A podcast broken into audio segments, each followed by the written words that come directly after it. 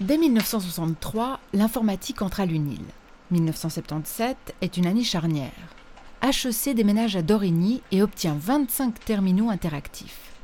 Elle devient ainsi la première faculté de Suisse à proposer aux étudiants un accès informatique.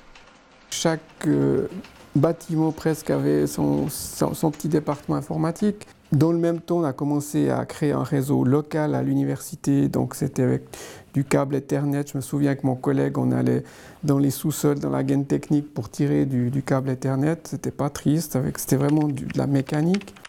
À partir de 1984, on voit apparaître les premiers ordinateurs personnels sur le campus. Tout d'un coup, on avait un ordinateur en tant que tel, qui était un Macintosh. C'était vraiment euh, une révolution, effectivement. Et puis, il y avait quand même ce petit côté ludique qu'on n'avait pas dans les serveurs centraux qui étaient beaucoup plus euh, sérieux, je dirais presque.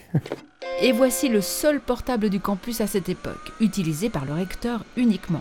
Il valait le prix d'une petite voiture. Toujours sur sa lancée, l'UNIL fait partie dès 1994 des premières institutions, après le CERN, à disposer d'un site internet.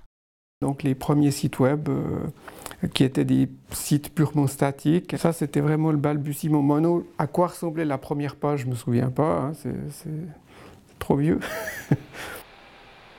Aujourd'hui, les défis tournent autour de la sauvegarde des contenus, des courriers électroniques, des supports de cours. Le volume de données est en augmentation constante et rien ne doit disparaître. Si on vient à perdre toutes nos données, toutes nos sauvegardes, qu'est-ce qui devient de l'institution Donc on est en train de construire un site secondaire où on réplique toutes ces données pour être sûr que si on a un problème technique, on puisse les récupérer.